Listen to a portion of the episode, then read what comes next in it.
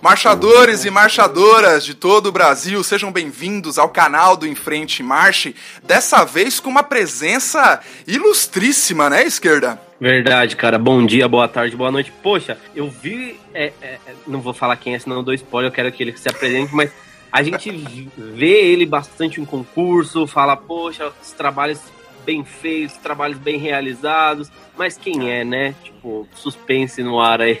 exato, cara, exato. Então, vamos, vamos deixar que ele, que ele se apresente aqui, o grande maestro Rogério Vanderlei Brito. Seja bem-vindo, maestro, ao Enfrente Marche. Ai, obrigado, obrigado, cara. É uma honra estar aqui, cara. Eu tô fãzão do trabalho de vocês aí. Estou assistindo as coisas que vocês estão fazendo. Muito legal a linguagem, muito legal o conteúdo. Eu tô ah, aí, que legal. pra conversar com vocês aí. Fantástico, mas a gente é que se sente privilegiado aqui de conversar com você. É, a gente comentou lá no React, né, que a gente fez ao vídeo da Famuta. Se você não assistiu ainda, corre lá, vai assistir, ficou bem legal. É, que a Famuta é uma banda histórica, né? Mas além da Famuta, né, por trás da Famuta e de várias outras corporações de muito sucesso aqui no Brasil, está o trabalho do maestro Rogério.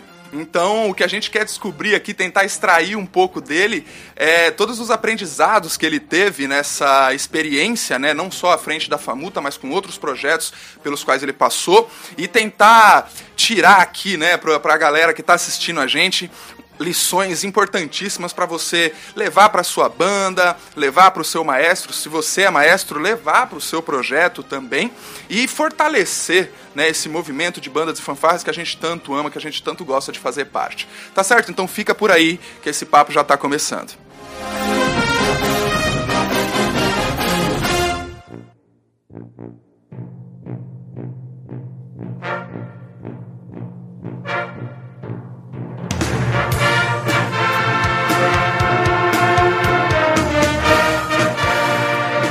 Deixa eu fazer um breve, uma breve introdução aqui, maestro, porque a Famuta em si, ela foi fundada em meados de 1960, né?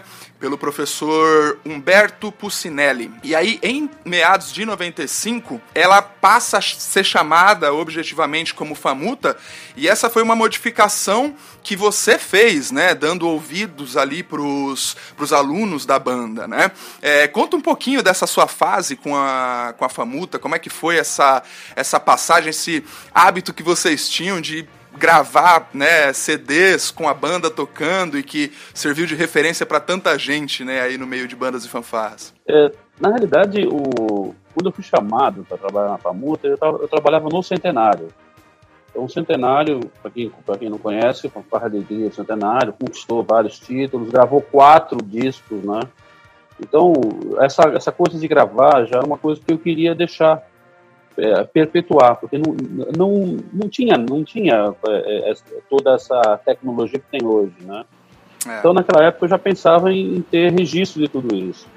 Pra você ter uma ideia, o Centenário fez dois videoclipes, né? Videoclipe mesmo, gravaram por, profissionais. Em que ano isso? Isso em 88 e 89.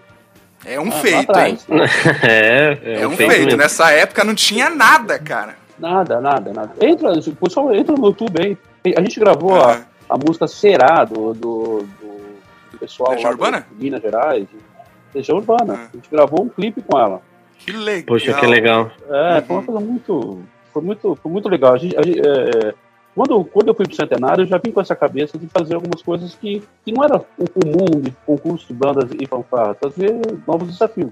Foi gravar, levar para um estúdio profissional, um estúdio veridiano, gravar. A gente gravou a primeira experiência foi horrível, né? Gravar uma fanfarra dentro do estúdio. Foi, Eu imagino. De, de louco, né? Não, e o pior é que a gente contratou um produtor, né? E o cara, o cara ficou de cabeça em pé, né? você tem uma ideia, chegou uma hora, só, só rapidinho assim, chegou uma hora, uma hora no estúdio, e tinha 12 horas de estúdio, né? Chegou uma hora que não, não, não rolava, porque gravava naipe por naipe. Fanfarra simples, gravando naipe por naipe. Era uma loucura. Nossa. Eu cheguei e falei, faz uma coisa. Falei, ah, faz uma coisa, abre os microfones todos, coloca a banda toda dentro do estúdio, vamos gravar ao vivo. Foi o que a gente fez. O primeiro disco do Centenário foi gravado ao vivo. Né? Foi gravado hum. no estúdio, mas tocando ao vivo, todo mundo junto. Sem. Então, você, ah, mas não tem muita qualidade, então, mas então registro. O outro disco a gente já gravou. Quando foi com a Famuta, a gente, a gente gravou dois, a gente já gravou é, no estúdio que, aqui de São Paulo, que já tinha uma qualidade e um, e um processo que já tinha uma experiência, né? Então deu, deu para gravar os graves primeiro, todos os agudos. O disco, do, o disco da Famuta é muito interessante. É bastante audível, né? O Centenário tem, você consegue ouvir uma vez, duas vezes, consegue ouvir mais. Mas na época serviu como registro pra gente, né? Ele serviu como, como registro. E a ideia do videoclipe foi a ideia de fazer alguma coisa. Pra você ter uma ideia, quem dirigiu o, videoclipe do Centenário foi Roberto Krimachowski, que era o cara que fazia o arisco da Xuxa.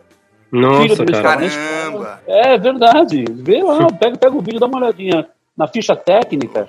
Foi, quem, quem produziu foi o, o Plaza Branca, que produz aí a Globo hoje, né? Uhum. Então, foi assim, tudo sem gastar um puto, sem gastar um tostão. É isso que eu ia perguntar agora. Como é que você teve acesso a essas pessoas todas? Então, o filho do, do Klimachowski estudava no, no colégio. Ah. Aí deu uma facilitada já.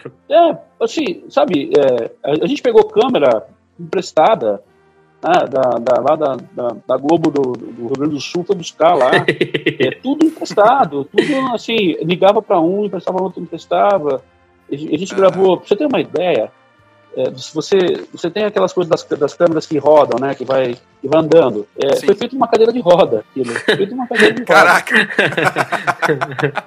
pra simular aquele trilho ali, né? Aquele trilho, é. Tipo, uhum. Assistam o vídeo. É, Fanfarra Alegria Centenário, videoclipe. Uhum. A gente gravou a música Quatro Centenário, que era a música de marcha, e depois gravou uhum. o Será mesmo, na Paulista. A gente parou a Paulista de madrugada, três horas da manhã, gravando na Paulista, sem autorização Caraca. de ninguém. é, a gente gravou no, em, frente, em frente ao Teatro Municipal, foi umas coisas assim. Então, tudo isso era uma coisa de vanguarda. Quando eu fui para uhum. a Famuta, em 95, que a ideia era unir todo mundo, né, era unir as, as, as, bandas rivais, eu já fui com a cabeça de fazer coisas novas, né? Uhum. E fazer coisas que o concurso de banda e fanfarra, ele é legal. Você não pode ficar só nesse, nisso daí, senão você perde, né? Você não tem que ter objetivos que você registre, que você dê. Hoje qualquer um faz, qualquer um grava um CD, qualquer um grava uma disco. Na época. É, bem difícil. É, e é um, e é um, é um hábito, né, esquerda, que a gente comenta bastante aqui, que teria feito toda a diferença como uma espécie de referencial para a geração atual, né? Assim, a gente recebe muita cobrança do pessoal que acompanha a gente para dar contexto. Né? Quem é esse cara? Quem é essa banda? Por que eles importam? Por que, que isso é importante e tal?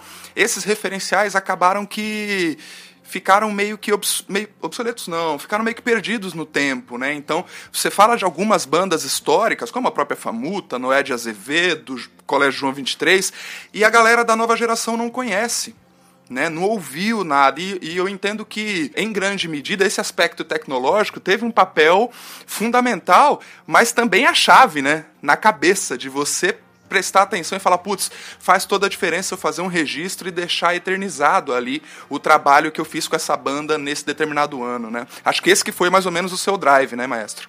Não, eu, eu, eu, eu sou conhecido hoje é, por esses históricos todos, senão eu teria morrido. É. Como, quando quando eu, eu, decidi, é, lá atrás, em 2005, começar a pensar em banda show, o que me sustentou foi a imagem do que as, do que as pessoas veem, assistem, tem cópia do, do exterior, tem cópia do, Então, é, eu, eu, na realidade, sobrevivi a partir dali. Né? E eu só. É, é engraçado que quando eu vi o vídeo de vocês é, falando, comentando o concurso de São Luís do Paraitinga, é exatamente isso. Eu, eu fui para São Luís do Paraitinga para mostrar ali naquele momento que o Rogério, que a Famuta existia. Né?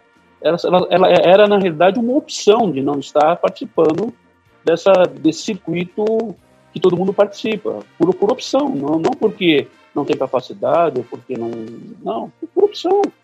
Né? Uhum. Porque você viver num, num, ciclo onde você vai pelo próprio rabo, está rolando, rolando, rolando, rolando, não acabou. Então, eu, eu, não via mais valor. Os títulos todos, todos os títulos imaginários que poderiam ter no Brasil, ou ter, conquistei com a famuta, com a fama, com o centenário, o Gastão Motinho, então eu não tinha mais o, é, o título, é, ele, ele é uma coisa interessante para que você carimbe o seu, o seu, seu, seu trabalho, né? seu trabalho. Mas só isso. É. Se você ficar só nisso, ele morre. Não, sem dúvida. E, e, você ia falar alguma coisa, esquerda? Desculpa. Não, não, eu só ia falar que a gente já comentou muito isso no, no nos, nos podcasts passados, que é, é justamente isso que o Márcio está falando, que até que ponto o troféu é importante, né? Até que ponto o título é importante. Ok, uma vez que eu sou campeão, ah, meu Deus, boa, beleza.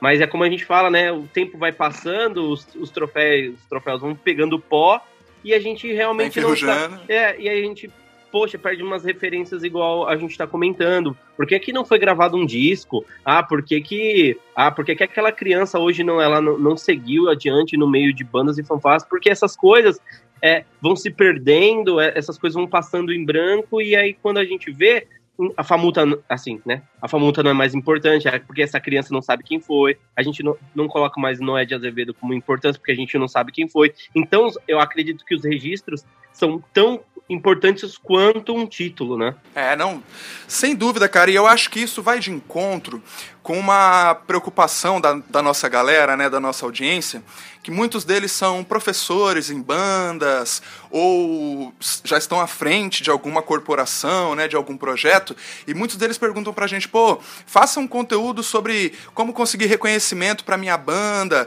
como conseguir atrair alunos, como conseguir reter os alunos que eu já tenho.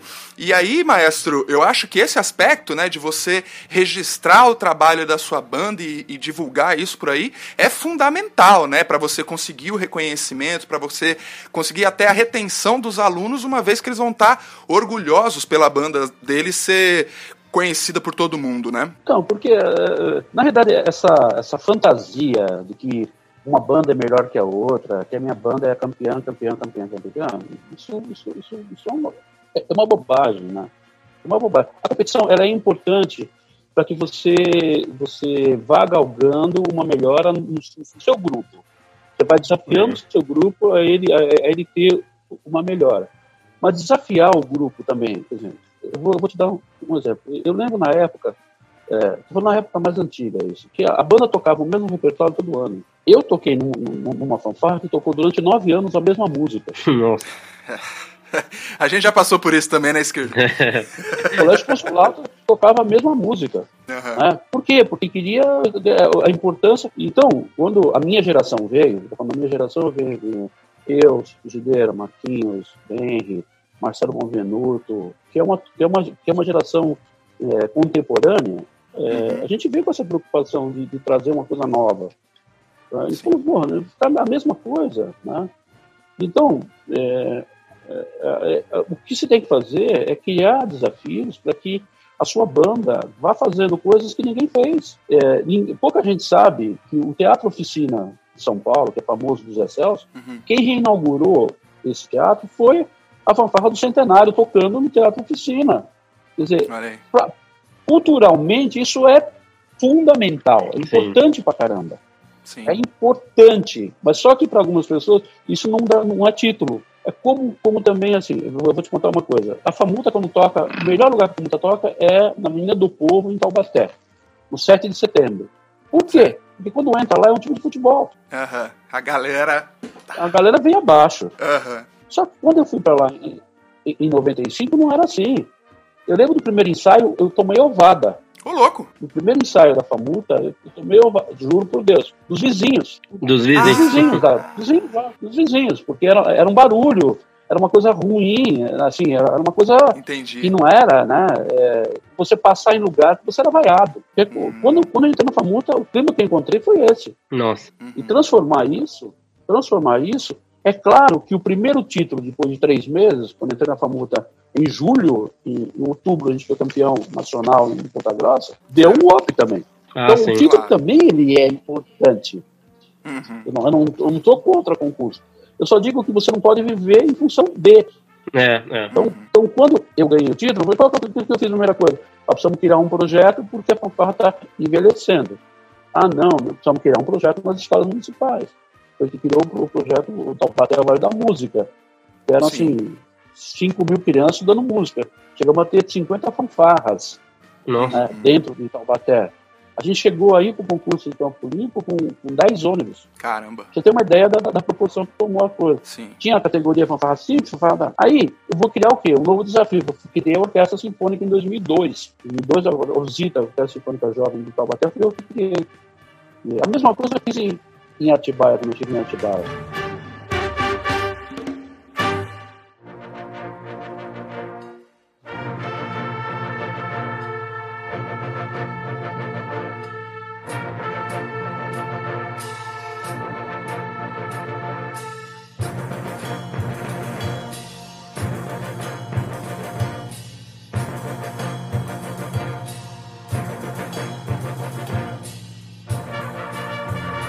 Aproveitar esse seu gancho, maestro, por favor, porque além de, de né, ter estado tão, tanto tempo à frente né, dessas corporações assim super importantes para a nossa história, você é bacharel em música né, pela Faculdade Mozartium de São Paulo e com, estudou composição e regência na Unesp. Né? Além disso, você ainda teve um reconhecimento internacional com a fama de Atibaia, né, lá no Mundial de 2005. Depois, uhum. campeão mundial com a Famuta na Dinamarca. E depois, campeã, a Famuta foi campeã do Open Europa na Alemanha, né? Isso tudo Sim. trouxe um, um, um, prestígio muito grande, eu imagino, para sua pessoa, para toda a coordenação do projeto. E aí, além disso, você também foi o idealizador e coordenador geral dos projetos Taubaté, o Vale da Música, a Música e Cidadania lá de Atibaia, que a gente chegou a conhecer, Música na, música na Escola de Bragança Paulista, é, coordena é ou foi, é isso que eu queria saber de você, coordenador geral do programa de música da Universidade de Taubaté e maestro da Banda Sinfônica de Taubaté. Ou seja, a sua trajetória condensa uma série de realizações que também foram fundamentais para o nome né, que, que o senhor tem hoje, para o reconhecimento que você tem hoje dos trabalhos que você desenvolveu. Eu queria que você falasse justamente um pouquinho desses projetos todos que você teve envolvido, ou os que eu esqueci de citar aqui, porque essa é outra parte fundamental do seu trabalho, que é uma parte menos, é, menos vista, né? Porque está no ali no, no, no, background, ali é o trabalho que acontece nos bastidores, né? Conta um pouquinho pra gente. Mas foi, foi o trabalho mais importante. Se eu conquistei tudo isso é porque eu fiz uma base. A base é mais importante. Base educativa, formativa. Né? Quando eu cheguei na FAMURTA lá, eu lembro bem que ela falava que queriam música. A primeira vez, quando entreguei a partitura para começou a falar, falou, canta para mim a parte. E Atibaia não uma coisa, canta para mim a parte. Eu não sabia ler, não tinha, não tinha condições nenhuma. É, achava que sabia de música, né? ninguém sabia música. Sabia música de verdade, ninguém sabia. Alguns poucos ali que sabiam. Então você tem que criar uma situação. Eu, eu tive que adaptar primeiro àquilo, que não, uma que não tinha sabia música, então foi pelo baile, lá, tipo, nota depois devagarzinho você vai ensinando, aí, eu vi que fazer uma base na né, escola municipal, então fui formado nisso. Eu, eu, é, a Taubaté e Atibaia trabalham um pouco paralelas, porque eu, eu vim para Atibaia em 95, eu fiquei 17 anos em Atibaia, e vi a mesma coisa. Eu cheguei e tinha uma fanfarra de, de senhores, era uma fanfarra de senhores, sênior, que não queriam estudar, estudar, não queriam estudar, não queriam estudar. E aí queriam disputar com o Noé de Azevedo. Aí não dá, né? Sem estudar não dá. Eu contei isso para, para o Marquinhos. Marquinhos pode, pode, pode te falar isso. Porque um dia ele perguntou para mim, pô, Rogério, por que, que você foi para a categoria juvenil e não ficou na categoria sênior? Então, é, eu, eu, sou um cara extremamente racional. É, por que, que eu vou ficar brigando porque, pela minha vaidade pessoal? Não. Eu tinha que fazer um trabalho construtivo né, lá atrás, de uma base, para poder depois chegar para a categoria sênior a fama, a, a, fama mantém até hoje um, nível técnico legal pra caramba, porque tem uma base. A fama, dificilmente alguém vai ter um trabalho igual, porque a fama continua mantendo a base. É para você que investir na base. Então, isso, esses investimentos, eu sempre quis fazer um, um projeto para que eu tenha condições de, de manter o nível técnico. Então, eu fui me desafiando, desafiando. Então, eu queria um projeto em, em Bragança Paulista, também, de música, fundei a Banda Sinfônica de Bragança.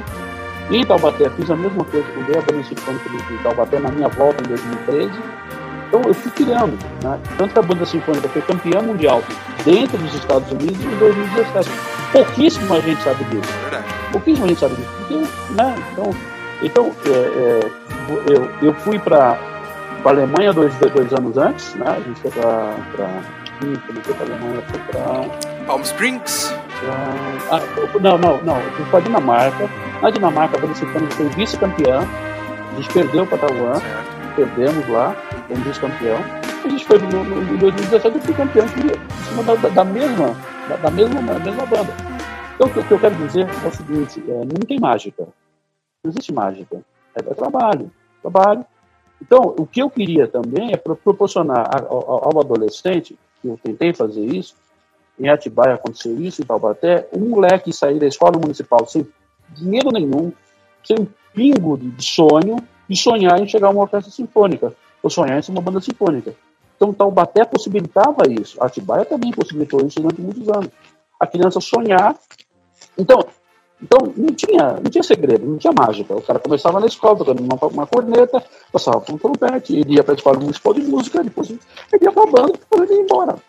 Então, é, é, é, essa coisa meio de que é, folclórica da música, e aí o cara fica em cima de, de uma banda sênior 20 anos com os mesmos caras, os mesmos caras tocando com a banda.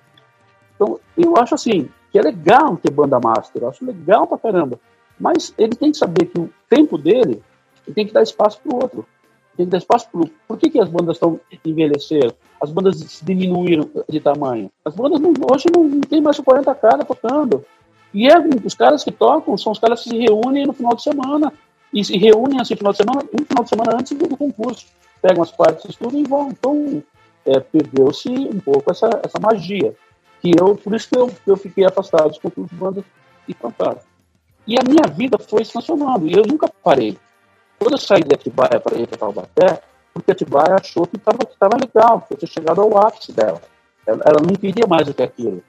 O investimento não, não daria. Eu voltei para Taubaté porque eu fui proposto um investimento de uma nova coisa, uma banda sinfônica, de uma, de uma ideia nova, e de ir para esses concursos internacionais, que eu queria me desafiar. Eu, eu não sou bom em nada, eu não sou, eu não sou bom, entendeu? Então, eu sempre me cerquei de bons profissionais. Eu tinha uma equipe em Atibaia maravilhosa. Eu tinha uma equipe em Tabaté maravilhosa, de profissionais em cada área, que são os caras que fizeram a história. Né? Eu, eu, fui o, o, o coordenador, o, o administrador das vaidades também, mas também do, do, de estar junto com o mundo e criar um, um trabalho só aí. Pra, quando a gente foi campeão na Dinamarca, eu estava com os melhores profissionais de cada área ali. Né? Então, eu procurei trazer também. E a, acabei indo para a escola de samba agora. Então, tudo que você contou aí, eu sou esse. Não sou mais maestro famoso, não sou mais maestro de nada. Agora, uhum. eu estou trabalhando na Liga das Escolas de Samba de São Paulo. Hum. Eu sou coordenador das, da, jurados da área de música. Eu hum. faço a preparação dos jurados há três anos já. Entendi. Putz, vamos, vamos voltar nesse ponto aí, porque a gente comentou até sobre uma alguns aprendizados importantes para a gente ter com as escolas de samba e tal. Eu acho que vale muito a pena da gente conversar.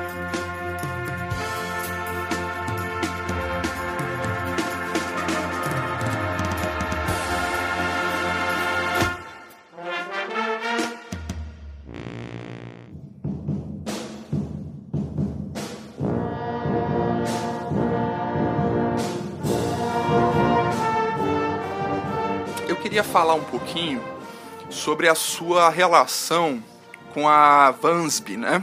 Com a World Association of Marching Show Bands. Isso. É, o que que acontece? Essa organização, ela vai ter ali, para a galera que está assistindo a gente entender, ela tem o, o propósito né, de promover a comunicação e a integração entre bandas né, o que eles chamam de marching show bands, né? Imagino que sejam as nossas bandas show, né? De todo o mundo, né?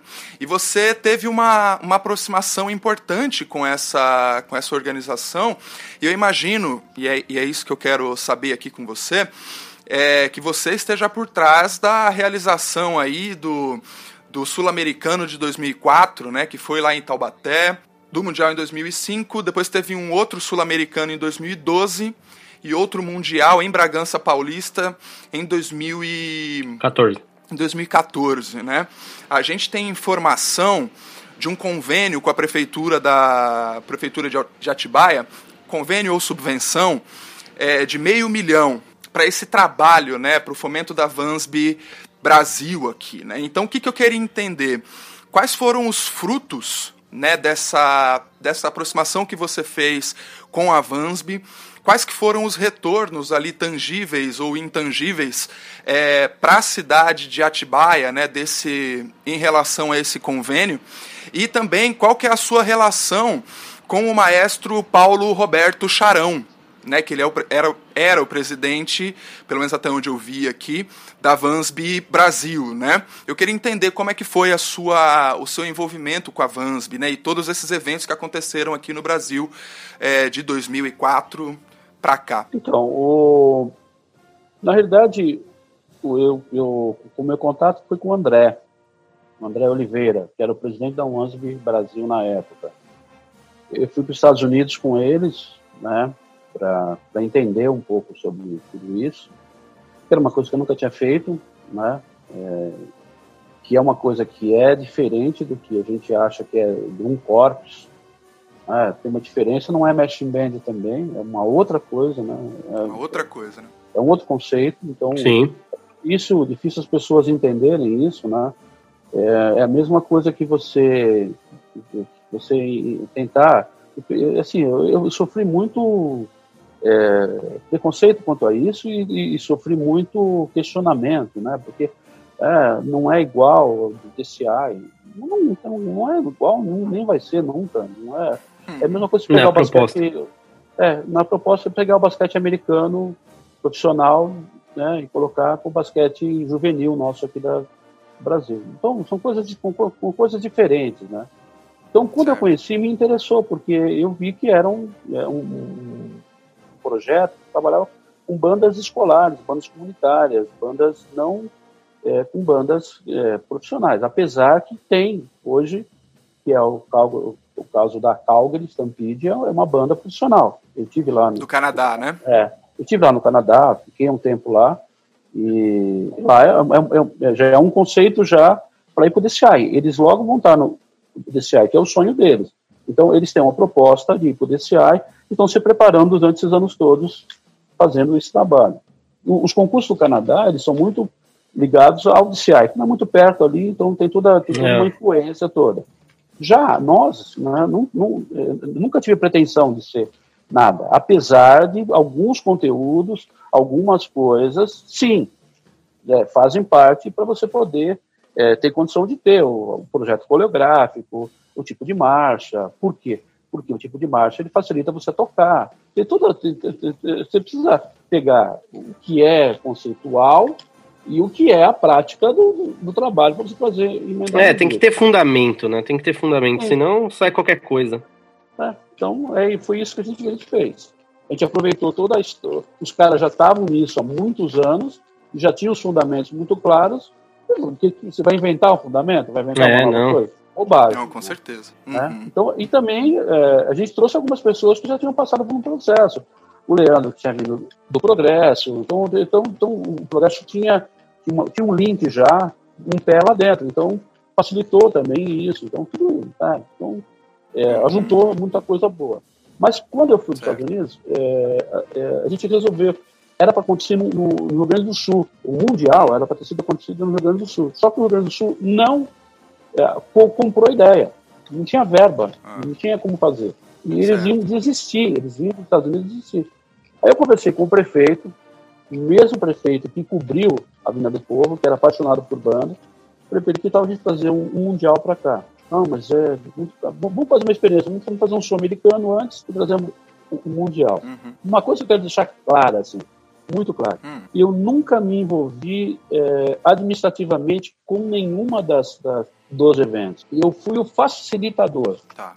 Quem administrou o evento naquela época foi o André, e depois os dois últimos eventos que eu sou americano daqui, de Atibaia, e o evento de Bragança. De, de, de Bragança Paulista, foi o Paulo Charão. Então, administrativamente, hum. foram eles junto com a equipe deles. Tá. Eu, eu não me envolvi na parte administrativa, porque eu, eu sempre fui muito ético.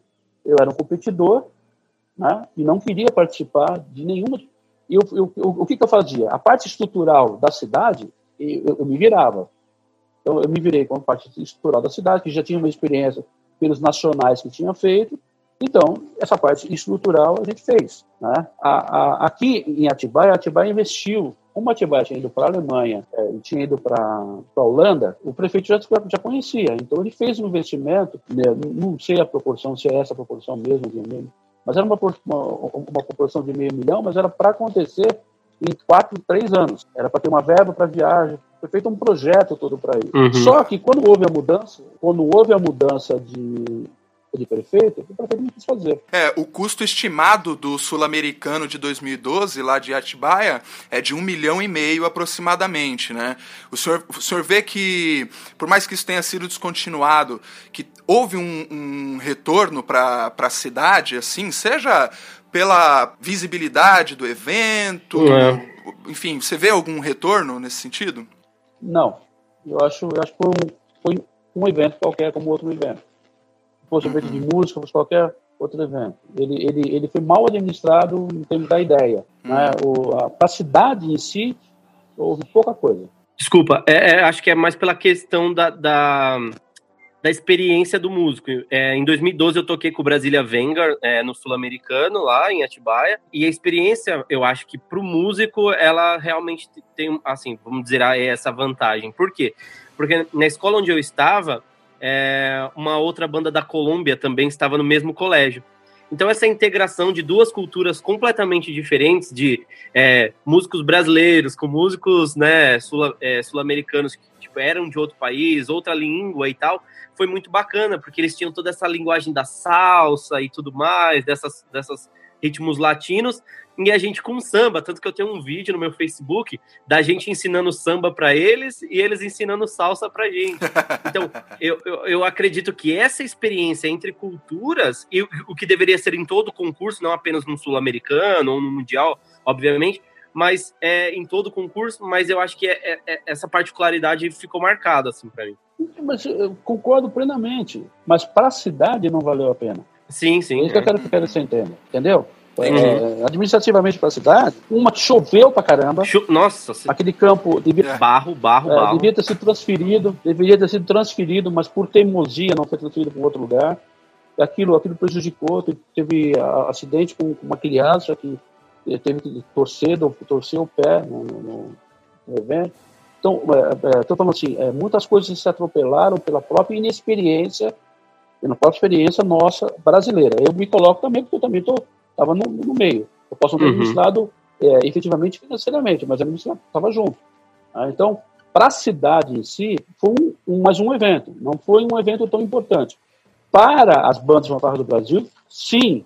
Para as bandas, para os alunos que estavam nesse evento, maravilhoso. Uhum. É, devia ter feito, feito sempre assim. As coisas se, se crescem a partir dali. A fama cresceu a partir do contato que teve com as bandas de fora. Você vai, você vai vendo, você tem, você tem feedback, você vai vai ter essa experiência, deveria ser sempre. Nós não temos um evento sempre sul-americano, mundial aqui. Ah, então, é, é, é, bastante, é bastante complicado. Agora, é, o que eu questiono muito é o, a questão do, do valor. Eu hoje sei, participando fora daqui do, do país, que um evento não precisa custar tão caro. Uhum. É só isso que eu estou falando com vocês. Para a cidade não precisa custar tão caro. É, porque ah. a gente paga tudo.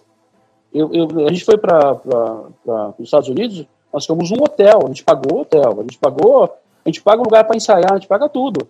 Então, por quê? É, eu, é, eu, eu, acho que faltou um pouco de, de, de, de experiência administrativa de um evento e para não custar tão caro. Tanto custou tão caro que a, cidade não quis mais. É, não, mas, mas eu pergunto até, maestro, no nível da corporação, né? Porque quando a Famuta foi em 2015, né, para a Dinamarca o custo era em torno de 1,057 milhão. Uhum. Né? Esse valor, o esquerda está aqui, não me deixa mentir, ele, ele cobre, né, ou cobriria o custo de um projeto no ano inteiro.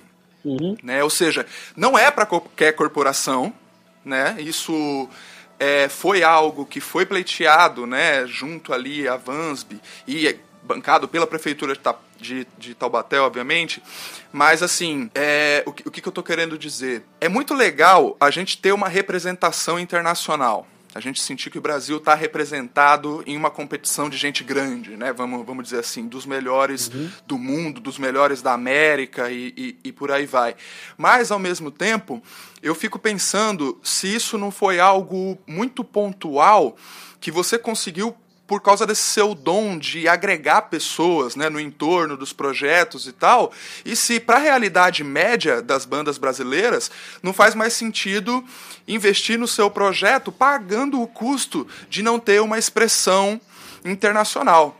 Né? Eu queria que você comentasse um pouco disso, porque mesmo levar a banda né, para esses lugares também é de um milhão em diante, né, esse custo. Né? Então acaba que não sei se vale tanto a pena também para a própria corporação, né? E outra toda a dificuldade, né, disso, tipo a língua, por exemplo, lá, né, se tem que, né, poxa, deve, assim, eu acredito que deve ser dificílimo, porque assim, levar é muito difícil, mas estando é. lá deve ser muito mais difícil também, por, pela localidade, não conhecer o local, a língua, né? Imagine na Alemanha, tipo, quase ninguém fala inglês, né? É, então é, é um pouco complicado, pelo menos para mim, penso. Mas é, é bastante complicado. É, só que é, tudo é feito com planejamento. Eu nunca fui para um país sem dois anos de antecedência. Então, se você pegar esse valor de um milhão, dividir em dois, dá 500 mil por ano. Você dividir em três, dá 300 mil, 350 mil por ano. Então, você tem que, você tem que, que, que ter é, Hoje, uma banda, hoje, para qualquer cidade que queira ter uma banda de nível, ele gasta por, por, por baixo 500 mil por ano, entre salários, entre compra de instrumento, entre compra de uniforme. Então você tem que você tem que, que ter um planejamento administrativo onde você tem assim é tanto para isso, é tanto para isso, é tanto para isso. Nós, nós não vamos comprar nenhuma baqueta durante dois anos. A gente não vai comprar nenhuma nenhum nenhuma coisa durante dois anos nós vamos para a Alemanha. Então, é, se você colocar também o custo-benefício, calcula um milhão, divide por 100 pessoas, quanto vai dar para cada um? 10 mil. É, 10 mil. Então, você tem 10 mil de investimento no adolescente. Esse adolescente vai te dar retorno depois da hora, a hora que ele voltar para cá. Então, é, o custo-benefício é muito grande. Eu, eu, te falo assim, quando eu fui para uma reunião, é, a primeira vez que a, que a Fama foi para a Holanda, eu fui para uma reunião para receber um não do prefeito. Todo mundo sabia, menos eu. Eu fui para essa reunião para falar: olha, vocês não vão, não dá para ir. Eu entrei na reunião com um não e saí com um sim. O chefe de gabinete, que é meu amigo hoje, ficou puto da vida. Como o prefeito já tinha falado não? E o prefeito foi junto. né? Então, é, a estratégia que você tem que usar é exatamente você levar para ele o porquê que você está indo para lá. O benefício que você está causando a, esse, a esses adolescentes que você está tá levando para lá. O que ele vai ser, o multiplicador que ele vai ser, o produto cultural que ele vai trazer para a sua cidade. Ele traz, um, ele traz informações que ele não teria. Bom, eu, eu, eu tive garotos da, daqui de Atibaia, como também de Taubaté, que não tinha ido para São Paulo, que é a capital de São Paulo. Né? Uhum. Então, tudo isso. E outra coisa, o trabalho não é feito com marmanjo, é feito com criança, com, com, com adolescente. Né? Então, tudo isso você vai colocando, vai equilibrando e vai te dando condições de você levar. Então, é, volto a repetir, uma coisa que é importante, é que às vezes o valor está grande. Um milhão e meio também da, daqui da Atibaia, ele foi dividido em três anos.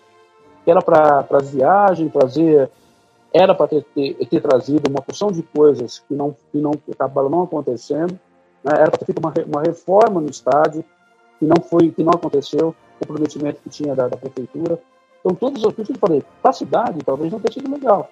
E acabou indo, indo para Bragança sem dinheiro. O Paulo Charão fez em Bragança sem uma, nenhuma ajuda, só tinha estádio. Ele fez por conta dele, pegando dinheiro emprestado, fazendo as coisas do jeito que ele conseguiu fazer.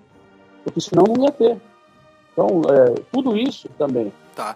Não, e ainda falando disso, né, maestro, a, a, nosso primeiro contato já foi discutindo a questão instrumental, né, e da preparação física necessária para se fazer uma banda de show, né? A gente estava falando agora sobre os critérios e tudo que é necessário, vai desde instrumentos balanceados, né, para o aluno não, não acabar com os braços ali tentando segurar, mantendo a postura tal, até uma, uma preparação física.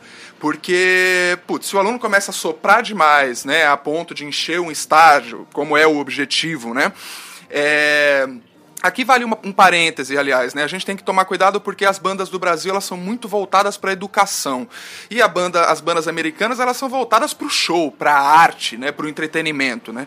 Isso implica em algumas competências que fatalmente você não vai encontrar num aluno de nível inicial.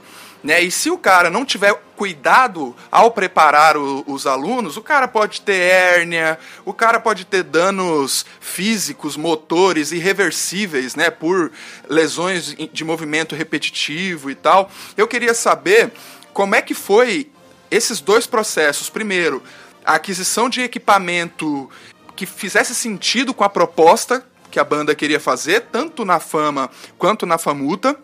E no outro lado, a preparação do aluno, né, a preparação e proteção do aluno para realizar aquele trabalho sem danos a ele, né? Conta um pouquinho disso pra gente, maestro, por favor. É, é assim, e vira dica também, né? Não só informação, mas pra galera que tá assistindo, Sim. é realmente assim, ah, não fizemos, mas como é legal, é, de que forma deveria ser feito? Às vezes não aconteceu, né? Mas de que forma poderia ser feito também? Então, em, em, quando foi em Atibaia, a gente montou o show em três meses. A gente já tinha, já tinha música e montou o show em três meses. É, uhum. Então, a preparação não teve.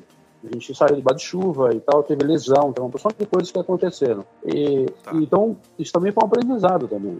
A gente sentiu que, da parte da teria que fazer um tipo de preparação diferenciada do que a gente estava fazendo. Então, é, por isso que eu te falo, é, é, o músico que toca no instante, que senta para tocar no instante, ele tem um tipo de respiração, ele tem um tipo de postura, ele tem um tipo de articulação. Ah, para tocar no estádio, então, um lugar aberto, ele tem um tipo de som, um tipo de respiração.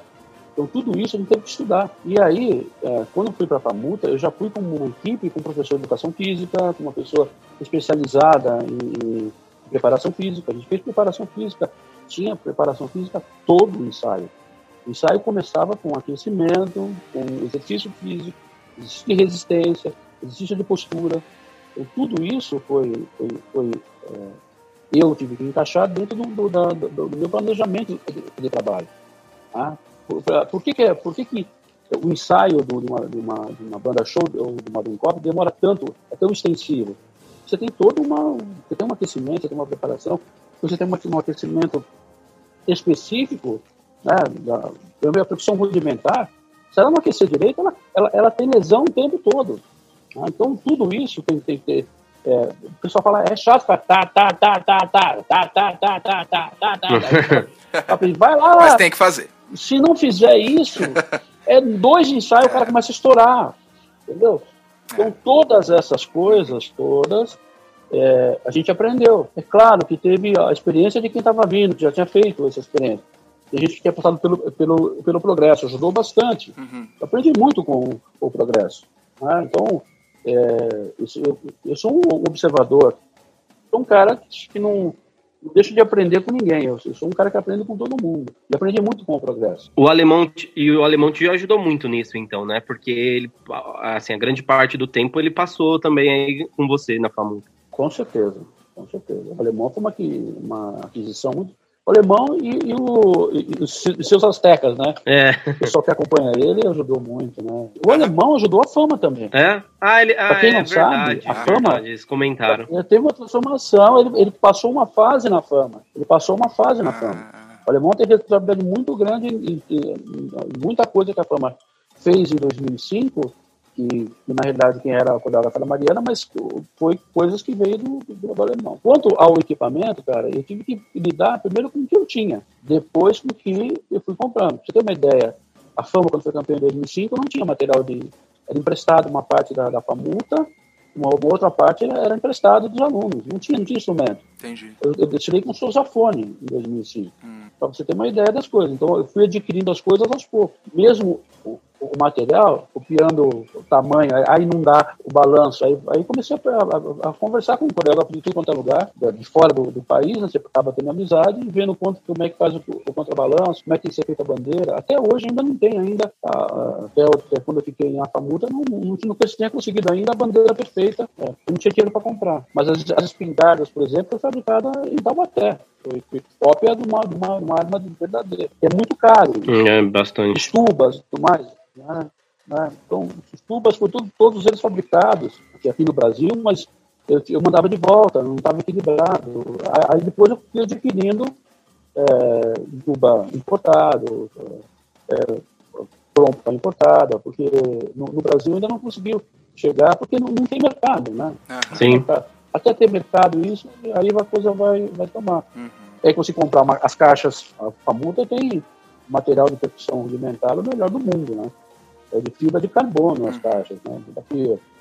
Então tem o melhor material que possa ter. Para chegar a isso, ó. Uhum.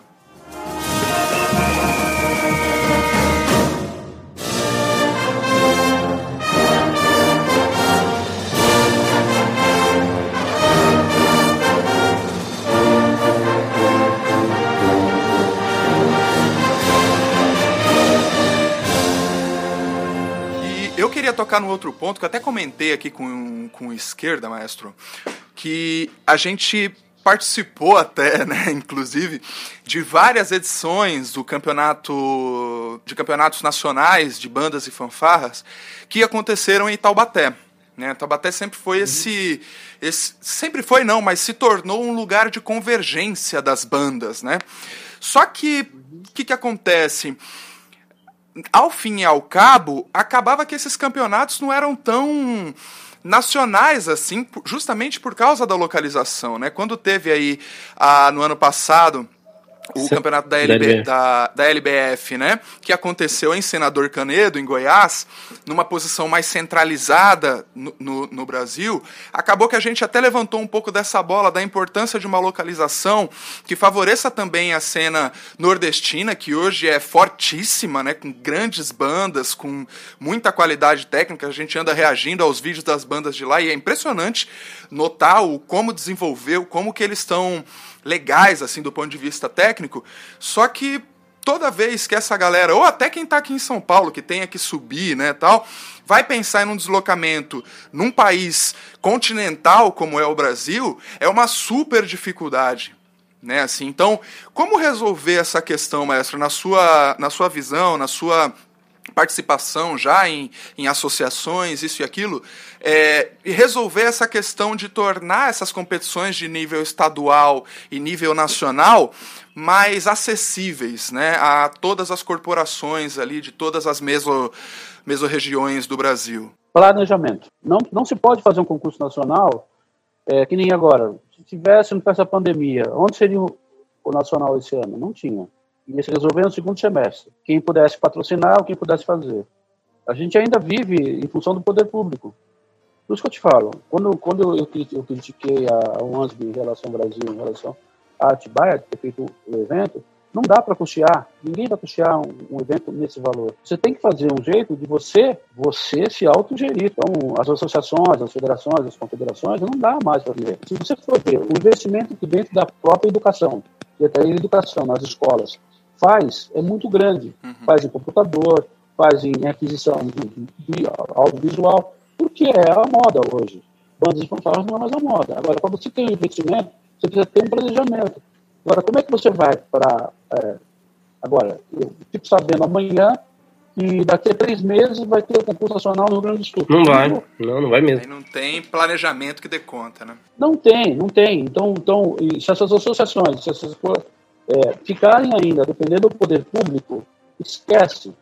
Eu, eu, fiz dois eventos lá em Aparecida. O evento que eu que fazer em março porque é a única data que eu tinha de graça. Mas ninguém, todo mundo, todo mundo reclamou que a data era em março, porque não podia ser, não era escolar. Então, então esse paternalismo que existe no Brasil é muito grande. Eu tinha que dar alimentação, eu tinha que dar isso, tinha que dar aquilo. Meu, a gente, eu, fui, eu fui para Colômbia, estou indo para Colômbia faz seis anos que eu vou consecutivo eu vou julgar o campeonato nacional deles.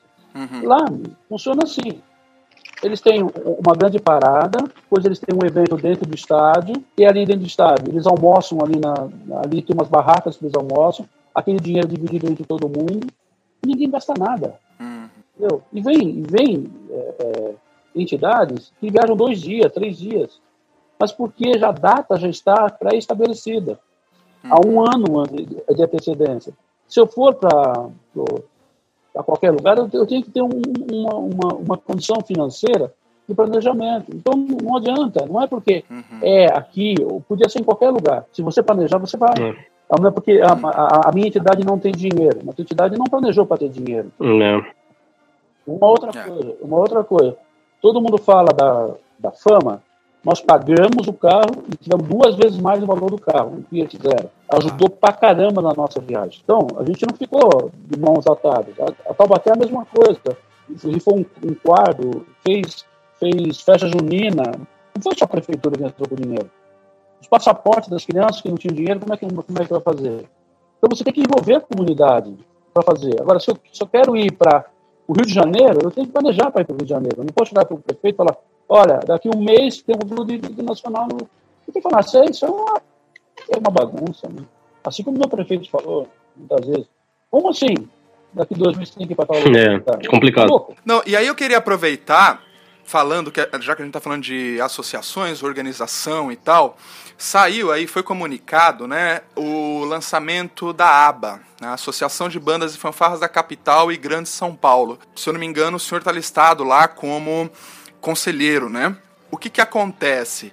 Aqui a gente sempre insiste, né? Sempre bate na tecla de associações que surgem aí aos montes, mas que na prática não conseguem atingir o desafio primário, que é o de conseguir um consenso né, ou pelo menos um consenso negociado, seja em nível nacional, seja em nível estadual, né, ou nesse caso local, né, que a gente está falando de capital e grande São Paulo, né, nessas duas situações.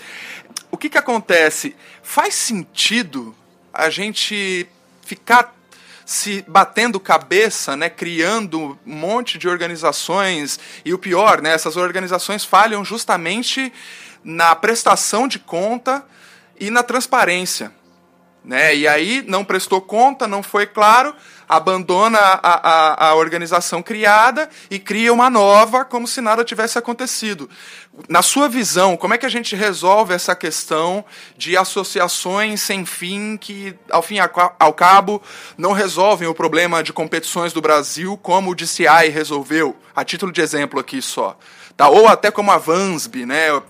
na linha de ser uma linha paralela de competições internacionais ao DCI. Né? Qual é a sua visão sobre isso? A primeira coisa, eu acho uma bobagem. Associação, federação, confederação, eu acho uma bobagem. Hum. É, eu, eu, eu, só topei entrar na, na, associação por causa que eu acreditei num proje um projeto, né, da história das bandas em São Paulo. Uhum. Tá um projeto agora de de investigar cada, cada história, cada maestro, cada regente, cada banda, passou por aí.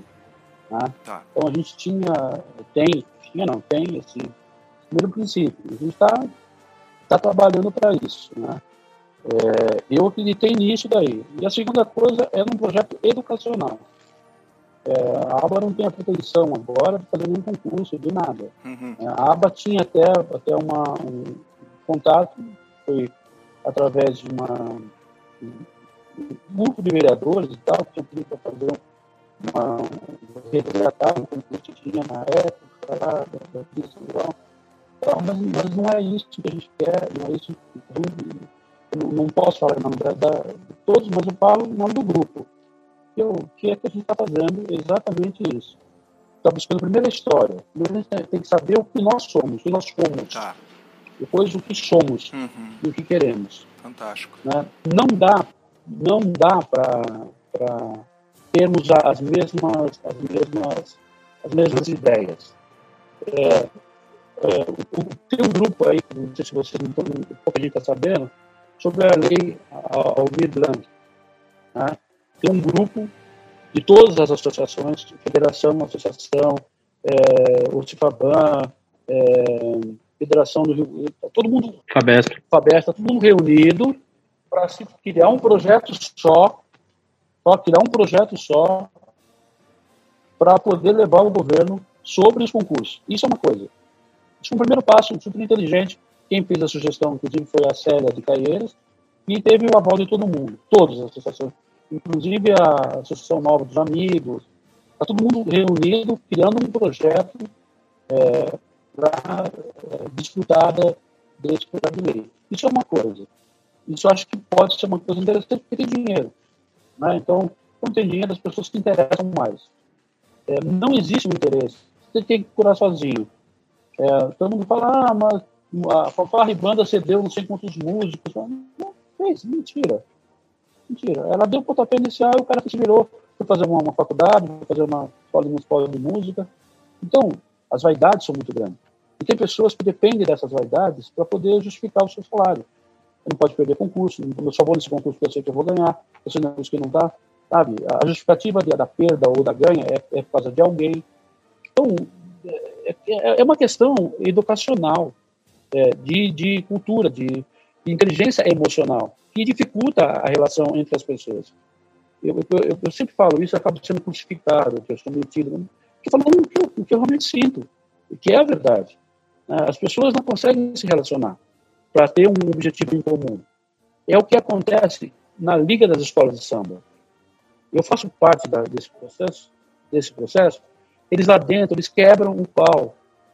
Mas também não é um grande número de, de pessoas. Por que, que a DCI dá certo? É, são pouquíssimas bandas. É. Né? Lá, mesmo nos Estados Unidos, existem outras associações. Existe a Associação de Marching Band, existe a Associação de, de High School. Então, aqui no Brasil, essa é, é uma utopia, achar que, uhum. vai, vai se associar. Entendi. Existe esse problema. O que, eu, o que eu acredito é que futuramente possa haver uma, uma, uma junção por um bem comum de, de, bandas que devem ser bandas de referência. E nós não temos aqui, nós temos a mistura da banda de referência com a banda iniciante, uhum. com a banda mediana. É. Você vai no concurso, você tem a mistura de tudo, isso. Você não tem, você não tem é, é, um, um, momento que você vai ver o iniciante. Não, você está tá ali para ver uma banda. É, não tem a preocupação de ter uma Uhum. De se vender o show, de se vender o espetáculo, de se vender, de se vender coisas, de, de, se transformar isso num negócio. Enquanto nós não pensarmos que música é, é o nosso ganha-pão, não é só fantasia, mas é o nosso ganha-pão, e transformarmos uma coisa interessante é, visualmente, auditivamente. É isso que me assusta, tá porque ter duas, tudo bem, né? Acho que cada um acredita naquilo que tem que acreditar. Mas essa não transparência, eu acho que é o mais preocupante no final do dia. Se você, se, se você avalia, por exemplo, tem um, tem um, concurso que acontece de dois em dois anos na, na Holanda chamado WMC. O WMC reúne todas as, as ligas. É, não há problema também, eu não vejo problema de ter várias ligas, de ter várias coisas. Eu só acho que são criadas por, pelo objetivo errado. É só isso. Não acho que, que nem quando eu fui para a ABA, eu, eu, eu, eu reneguei a, a, presidência da federação por duas vezes. Eu não quis ser presidente. Eu não quero ser presidente de nada. Porque eu, não, eu, não, eu acredito em pessoas, não acredito em cargos. Acredito que tem que ter, tem, tem que ter objetivos, claro. Quando eu fui para quando eu fui criada a aba, foi exatamente por isso. A primeira coisa que eu falei, o que, vocês querem, por que vocês estão aqui? Não, não tem por que a gente estar tá falando sobre a super, mais, mais uma associação para organizar mais um concurso, para pegar a verba do governo e fazer as coisas, não, vai, não, vai, não vai funcionar comigo. É. Né? Eu não quero, eu, eu, tenho uma história que eu, que eu quero manter, né? uma história minha, de, de, de vida. Então, o, o, que eu acredito é que o que tem que ser feito é exatamente ter muito claro por que está sendo criada essa associação, o porquê essa associação. Porque as associações realmente são criadas exatamente por, por discórdia com alguma coisa com outra coisa, é. um cara da, da, e fica isso.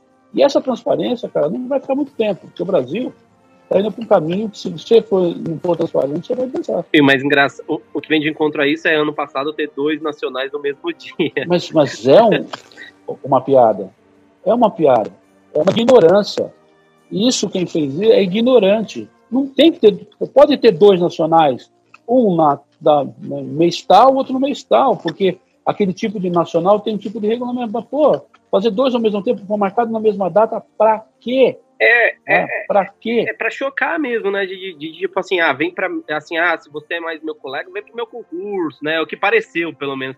A gente tentou perguntar para as pessoas que fizeram os concursos, as pessoas não deram tantas respostas, não sei se, né, enfim.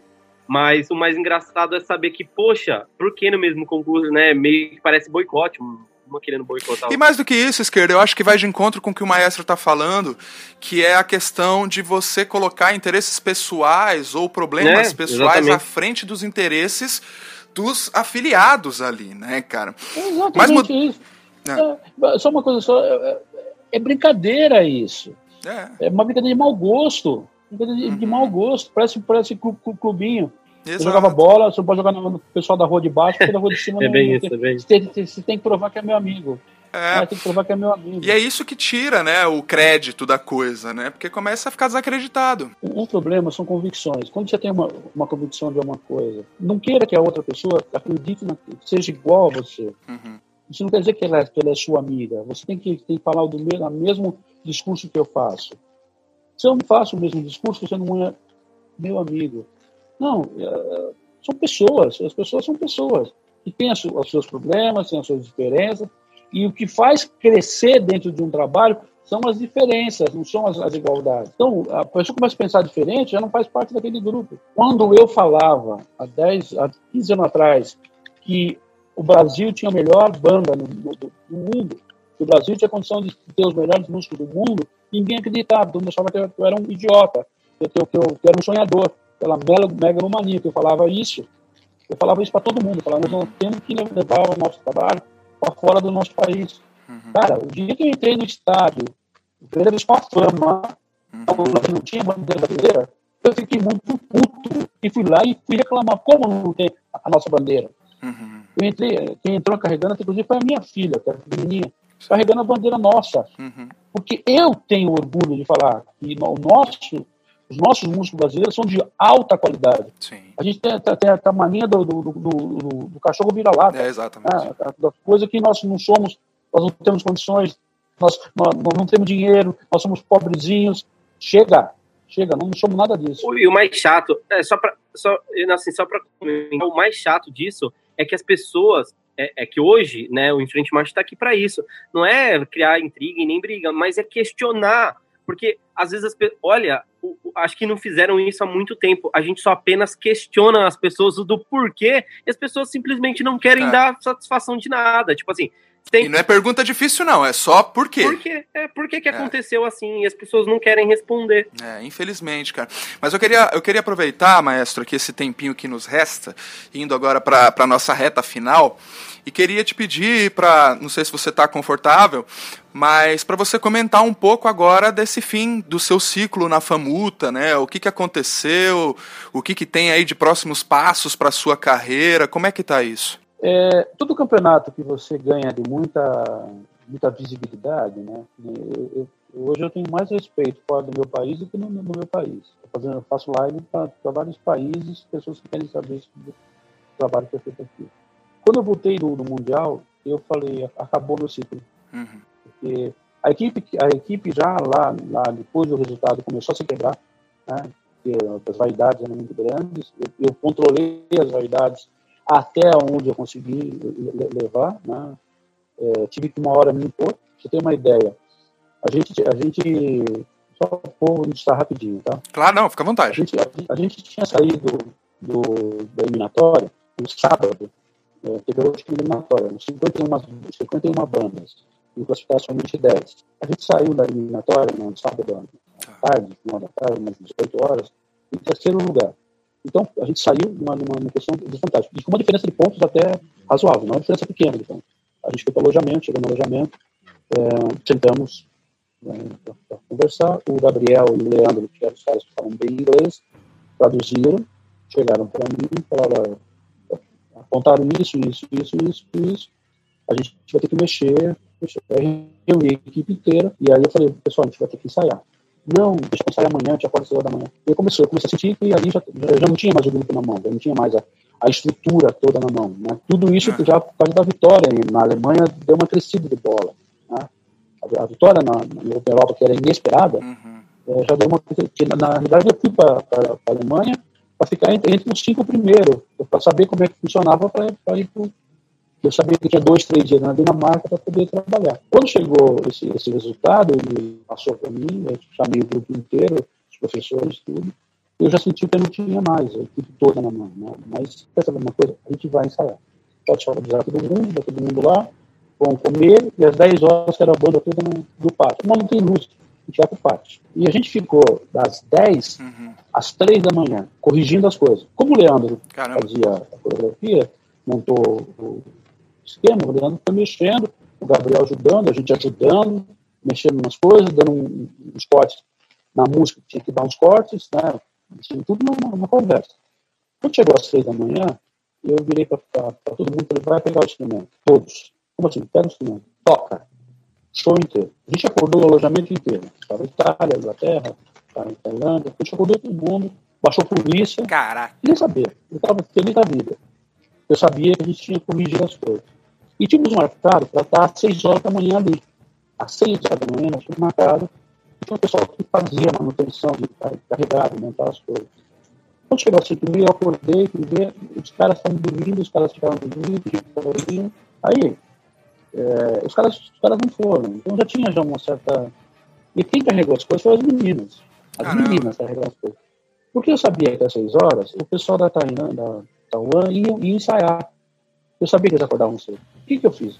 Tomei a conta do campo. Uhum. Eu precisava passar dentro do campo, para fazer as coisas dentro do campo. Você imagina, a gente saiu às 3, 3 horas da manhã, 12 horas, horas e meia, e, e sabia que ali a, a gente entrou no campo e saiu até as 9. Aí o pessoal foi tomar um banho e foi para o estádio. A gente ia assistir lá volta do meio dia e pouco. Eu fiquei sozinho lá. Eu sentei debaixo do chuveiro e chorei muito. Mas chorei muito. Eu sabia que ou era ali, ou dali para frente eu não teria mais essa, essa, essa, essa banda toda, essa história toda. Né? E, e a gente sabia disso. Então, é, aí quando eu fui para o estádio, nessa história toda, tem alguns caras de contragosto, fizeram de bico, fizeram liminha, tá, mas acabaram entrando. Quando eu cheguei no estádio, eu cheguei depois de todo mundo, estava no estádio já, faltava duas para entrar, eles, eles estavam reunidos em grupinhos. Ali eu falei, ali vai, vai, dar, vai, dar, vai dar samba que vai acontecer. Porque os, os caras, os líderes, chamaram, chamaram para eles a responsabilidade. E a gente entrou no estádio, a hora que passou o estádio, foi tudo bem, tudo certo, desfilou. Eles dão um resultado de 10 para baixo. Uhum. Deram 10, 10, nono, tá. Quando chegou no quinto lugar, eles deram o quinto lugar, pularam o quarto lugar. Não deram o quarto lugar. Deram o terceiro lugar. O, o terceiro lugar foi Taiwan. O segundo lugar foi Dinamarca. Quem sobrou para ser o primeiro ou quarto lugar? Nós e a Alemanha. Nós estávamos aqui e a Alemanha do lado. Então, nós tínhamos perdido para a Alemanha na eliminatória. Uhum. Qual seria o resultado mais, mais claro? A Alemanha. Que daria a Alemanha, o Brasil. Uhum. Quando explodiu aquela, aquela, história toda, eu, já não fui buscar o troféu. Eu não fui buscar. Se vocês veem a, a foto, eu não estou na foto da, da entrega. Porque ali eu já sabia que as coisas não estavam bem. E dali para frente as coisas foram, foram se quebrando. E aí começa a acontecer ciúmes, não sei o quê. É, todo mundo acha que pode estar no seu lugar, todo mundo acha que você não é um bom líder. Ou, as coisas foram acontecendo, foram, foram se quebrando, foram se deteriorando. E eu ainda consegui manter. Claro que muito disso é a ajuda da própria prefeitura de Taubaté, que também não cumpriu as suas coisas, não é, pra você ter uma ideia, os caras foram trabalhar, que da prefeitura, foram descontados. O cara foi representar o, o de educação em vez de aprovar.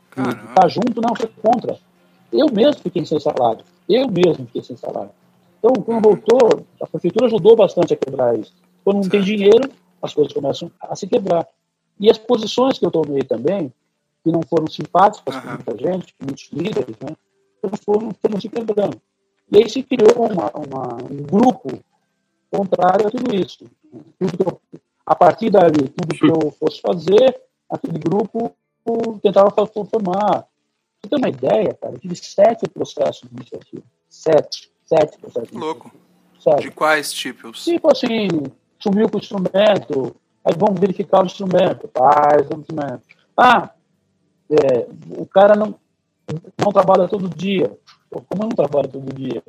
Né? Porque o meu horário não pode ser das 8 às 5. Eu trabalhava de quinta-feira até 10 horas da noite, né? o dia inteiro até 10 horas da noite. Sábado e domingo o dia inteiro. Mas eu não, eu não cumpria.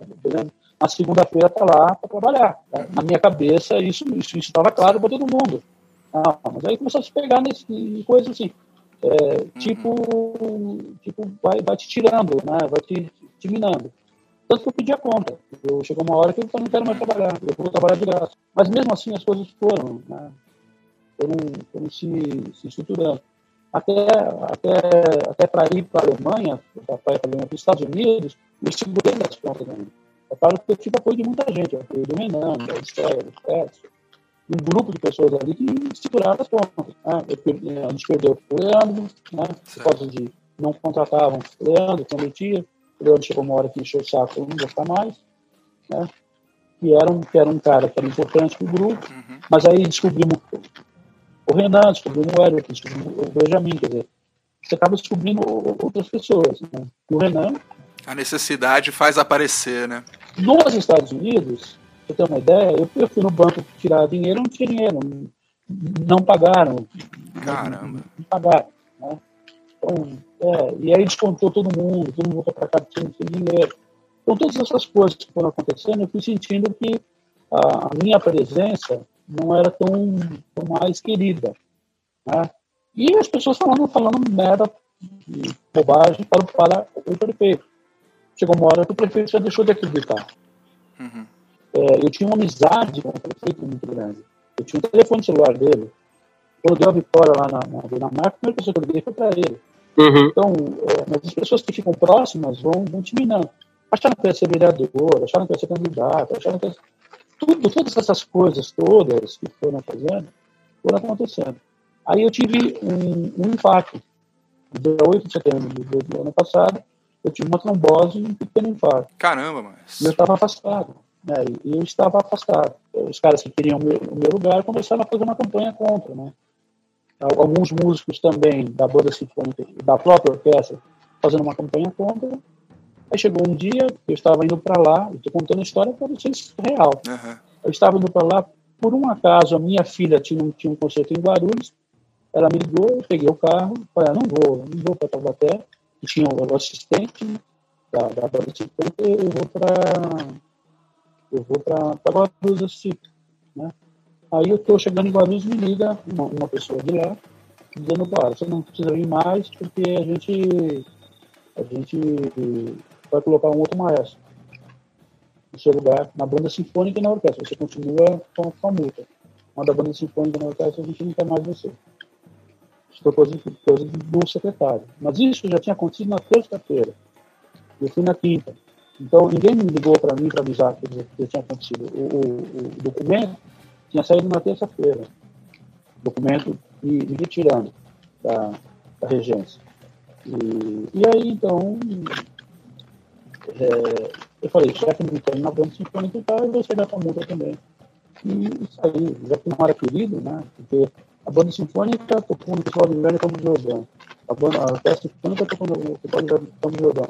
Ninguém tinha conseguido fazer isso com duas, duas coisas. Tinha conseguido fazer isso. Tinha conseguido ser campeão mundial na, na, nos Estados Unidos com a banda sinfônica. Se, se meu trabalho não era bom, algumas pessoas achavam que sabiam mais. Pode ser, pode ser melhor que eu, não tem problema nenhum ser melhor. Mas eu, ninguém pode falar que eu não trabalhei. E aí eu achei melhor, eu, já que tinha feito tudo isso, né? Eu achei melhor eu pegar meu, meu boné e, e não me despedi da FAMUT, me despedi pelo WhatsApp. Então, eu tinha um grupo da, da FAMUT pelo WhatsApp. Não, já que não me querem, como namorado, né? Ah, vamos dar um tempo. Dá um tempo que você vai embora, né? Você já dançou. Putz, rompimento traumático. Chato, né? Que chato pra caramba. Você pretende fazer alguma coisa a respeito disso? Tem projetos novos já em mente? E eu, fui mandado embora doente, né? Eu estava ainda convalescendo. Tem esse detalhe também. Ninguém se preocupou com isso. E eu tinha ido num concerto uma semana antes, doente. Mas você sabe que para mim foi bom tudo isso? Porque se eu tivesse na pandemia hoje, eu estaria é. estressado. Ia estar tá preocupado, eu, né? Eu queria manter o grupo. Eu ia querer manter o grupo, eu queria fazer tal. Então, isso me deu uma pausa. É, me deu uma pausa. E eu estava, com tudo que eu tive de infarto, com tudo estresse, muito, até agradeço ao prefeito, assim, de coração, que Deus dê toda toda a alegria na vida dele, mas ele, ele um dia precisa saber a verdade, né? Porque, os outros todos que estão ali agora, então, pegaram esse projeto, façam o projeto. Né? Conta. Eu amo a Famuta, assim como, como amei a fama, né? uma, uma coisa que me dediquei à minha vida. Agora estou tendo tempo para fazer as coisas.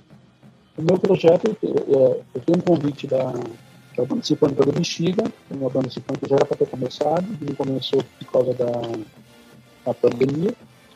Eu estava trabalhar com. Na realidade, eu estava com a orquestra, com o Roberto Pires é, mas eu estava. Eu ia, eu ia a orquestra. E aí a empresa, patrocinador, não questão. Não sei porquê, cara. Roberto uhum. Pires Rogério, né? é, claro, né? O peso. É, né? Não, mas é isso. Mas é isso que falta para as pessoas, cara. Às vezes é respeito. Eu primeiro, cara, falei, não, tudo bem, fico a banda. Meu, meu, o cara tem uma história, velho. Eu preciso respeitar, tirar o boné pro cara. O cara fez tudo isso. Eu quero um dia chegar aos pés dele. Mas acontece que não. Os caras queriam pegar o trabalho, estava até pronto. Quando chegou, ninguém fez a banda sinfônica, ninguém criou a, ninguém criou a orquestra sinfônica, ninguém fui eu. Eu passei os, os, os terrenos. E um dia, talvez, eu para vocês com o investimento que eu fiz. Investi dinheiro meu da minha empresa, eu tenho uma empresa de, de, de trabalho, para a Famuta em 2015. A Famuta não tinha uniforme. Eu, eu que banquei. Eu que banquei com o meu dinheiro. Né? Porque, tudo que eu estou falando, eu, eu, eu, eu compare bandas, tem que investir, velho. Muito. Não vem nada de Muito. Ah, então, essa coisa de que ah, você tem sorte de trabalhar em, lugares, em lugares bons. Quando eu comecei na fama, quem pagava as coisas, levava e pagava era o Reginaldo, o pai de, Felipe. E arrumava os instrumentos com o dinheiro dele, dava os passes, os alunos embora com o dinheiro dele. Se a fama hoje tem de ter, mas foi um, um processo. Entendo.